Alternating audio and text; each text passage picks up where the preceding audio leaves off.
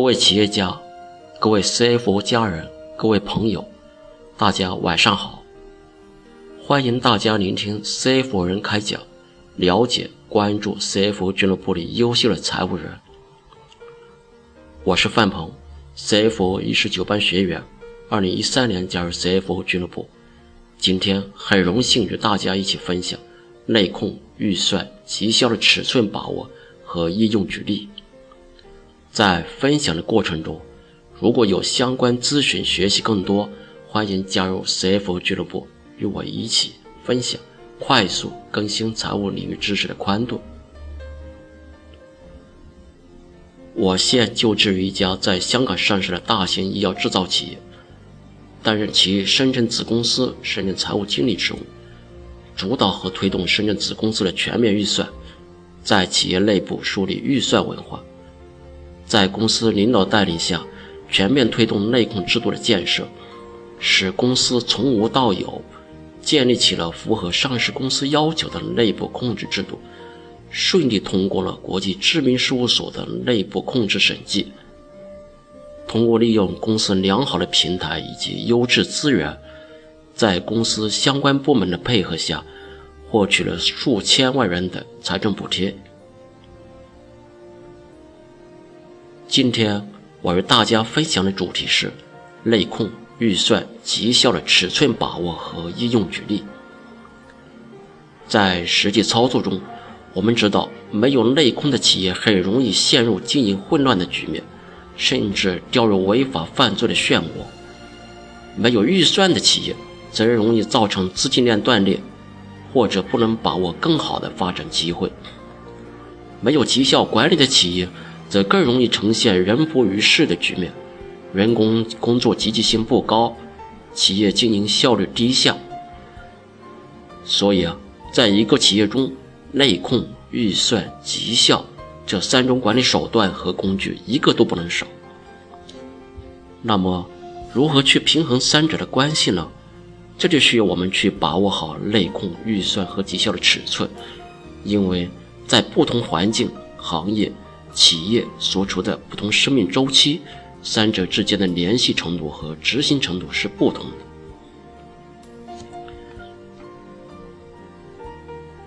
首先，我们来看处于不同发展阶段的企业该如何去设定内控、设定预算和绩效。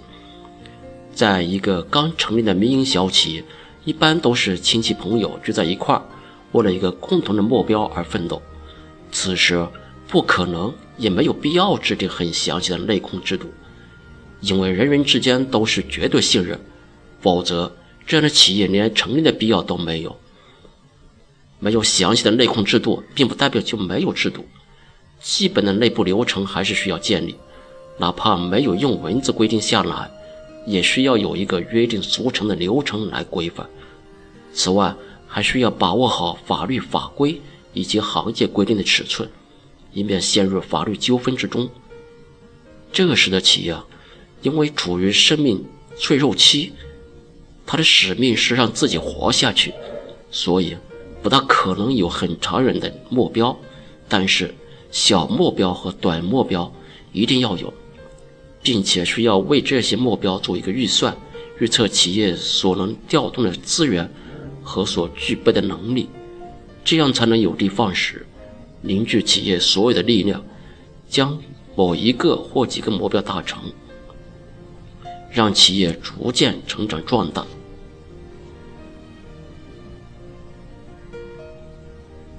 初创期的企业同样也需要根据企业预算目标来设定绩效目标，这样才能刺激创业者和员工产生持续的动力。套用王健林先生的话来说，先定一个小目标，在实现小目标的基础上，一步一步实现自己的大目标。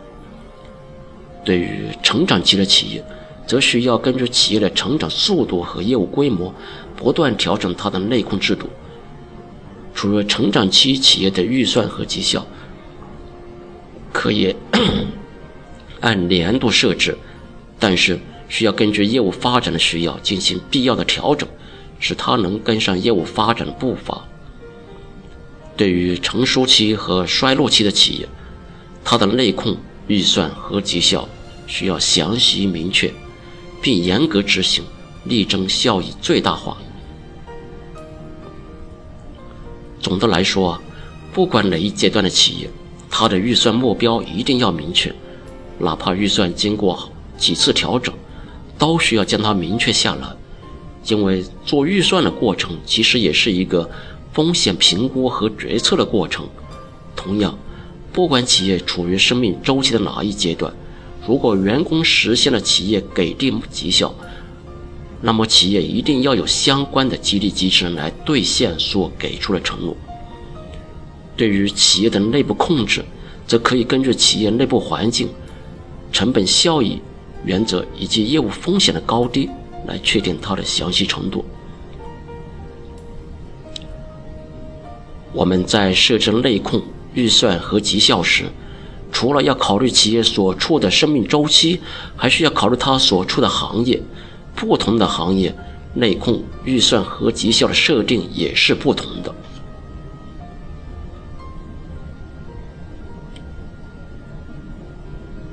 如果企业所处的行业符合国家的产业政策，一般都会得到国家相关政策的扶持，这样的行业，因为国家监管力度相对宽松，并且有政策的扶持，所以机会较多。为了获取较多的机会，企业在制定内控时，可以采取相对灵活的政策，以降低成本，提高效率。在编制预算时，可以根据不同的假设前提，编制多个版本的预算，或者根据不同时期的环境变化。对预算进行调整，因此对于绩效管理也需要进行调整，让员工能及时跟进环境的变化，同时对员工已经实现了绩效目标，如果给出了承诺，一定要兑现。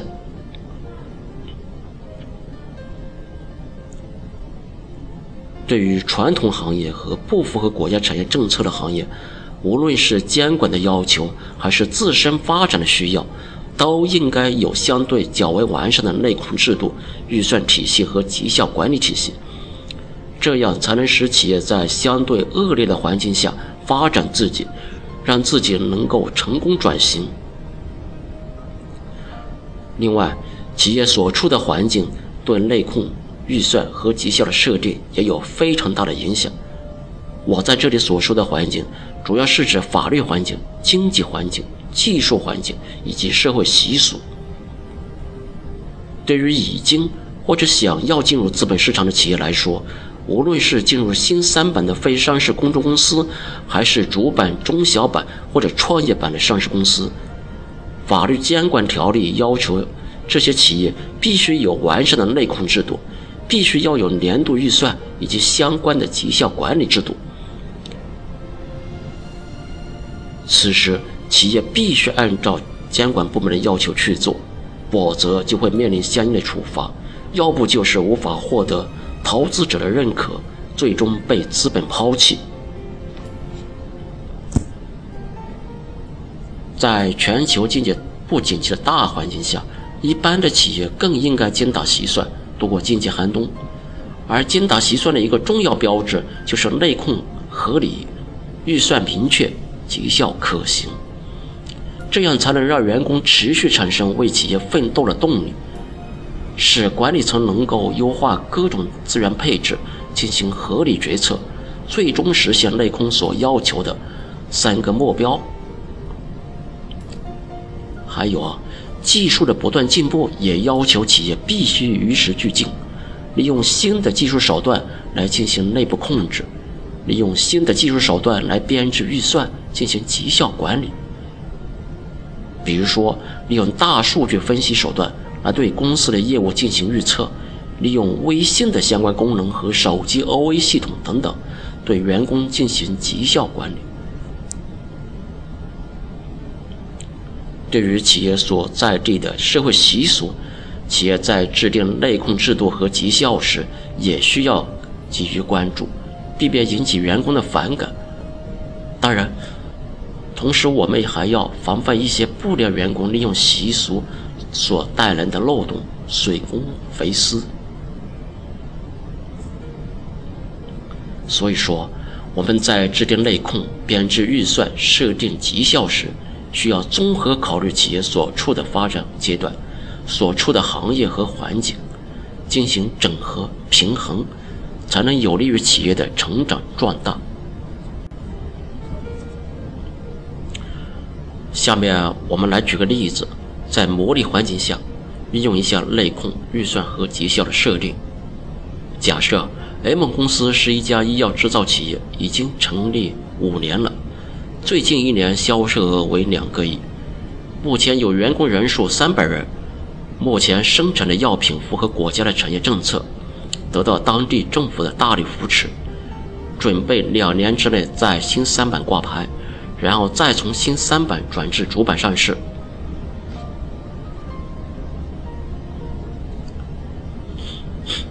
在这里。我们首先对 M 公司进行一个简单的分析。M 公司最近一年销售额是两个亿，并且准备进入资本市场，说明它应该是一家快速成长的企业。另外，它生产的药品符合国家的产业政策，说明这家企业可以获得国家一些财政补贴或者其他方面的政策支持。所以，我们首先需要想办法获取高新技术企业资格证书。获取百分之一十五的企业所得税率资格。另外，需要按照国家政策的要求设置相关的制度，提供相关的资料和数据，获取财政补贴。这些都是要有一套规范性的制度来进行规范才行。也就是说，为了获得政策上的支持，M 公司需要建立一套基本的内控制度才行。此外，M 公司想进入资本市场，按照证监会的要求，M 公司应该立即着手内控制度建设，并且应该有较完善的内控措施，保护投资人的利益、客户和员工的利益。所以，M 公司的内控制度需要相对比较完善才行。由于这家企业准备上市，我们在参考其他 M。其他公司 IPO 时的经验和教训时，知道 M 公司应该设定一个长远目标，一般为三年，并在长远目标的指引下，设置最近第一年和第二年的目标，并且营收和利润需要逐年按照一定的比例增长。这就要求 M 公司的预算一定要明确，并且有相应的数据和信息做支持，这样。在资本进入之前，先将企业估值的基础夯实，为企业股权估价能够获得一个理想结果做好充分的准备。同时，为了监管机构的要求以及激发员工工作积极性的需要，还需要制定可行的绩效管理体系。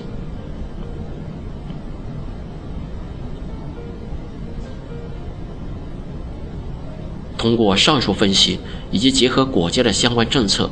我们在制定内控时需要考虑的因素有以下几个方面：采购、生产、销售的制度必须符合 GMP 和 GSP 的要求，必须要有预算管理制度、绩效管理制度、资产管理制度以及付款报销制度等等。一般的，在制定内控制度前，首先需要由总经理亲自督导。动员各个部门在动员大会后，根据各自部门的工作特点，结合相关的法律法规和监管要求，对本部门相关业务的流程做一个描述，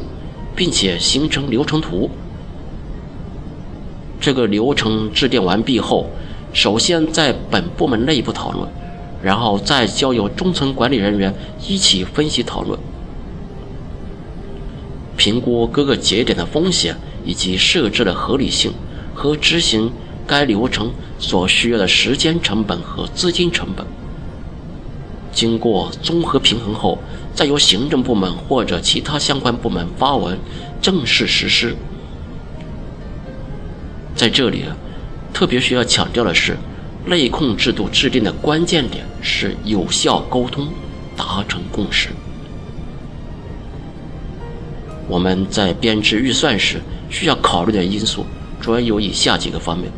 一是企业进入资本市场时，监管机构对营收规模和利润增长率以及其他相关财务指标的要求；二是对客户市场的需求预测以及原材料和产能的满足程度；三是员工素质的高低以及企业文化环境和部门之间的利益关系；四是研发的投入和争取财政补贴所需要的财务指标。以及管理层对报表和其他方面的预期等等。由于 M 公司期望进入资本市场，所以需要以利润为起点来编制预算。各部门在保证利润增长率和其他相关财务指标的前提下，来编制各自的年度预算和月度预算。预算一般由总经理负责，财务部门主导。全员参与。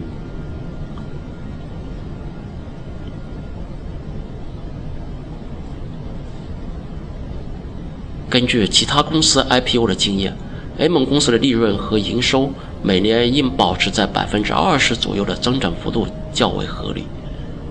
这样，在成本费用保持同比例增长的情况下，营收预算保持在二点四亿元比较合理。除了营收和利润外，现金流的预算也是至关重要的一个环节。这就需要销售部门做好回款预算，采购部门做好付款和采购预算，使企业现金流能够保持畅通。在预算执行过程中，必须要严格执行内控的要求，保证业务能够按照预设的轨道执行。防止偏离方向，给公司带来不可预测的损失。根据对背景资料的分析，我们在设定绩效时，需要考虑以下几个方面的因素：一个是在制定绩效目标时，必须要考虑部门整体能力以及员工个人能力，确保绩效目标切实可行；二是。对于高层、中层、基层管理人员以及普通员工，根据公司和部门工作特点设置不同的考核指标。考核指标不宜过多，三到五个即可，并且不同层级的员工对于相同指标的权重应该不同。权数可以根据该员工的工作业务性质来确定。三是。每个指标的设定都需要与相关的员工进行沟通，听取他们的意见。四是定期对指标进行考核和评价，采取措施应对不理想的绩效。对于达成的绩效，督促员工持续努力，使业绩不断得到提升，让业绩管管理形成良性循环，持续不断地为员工提供动力。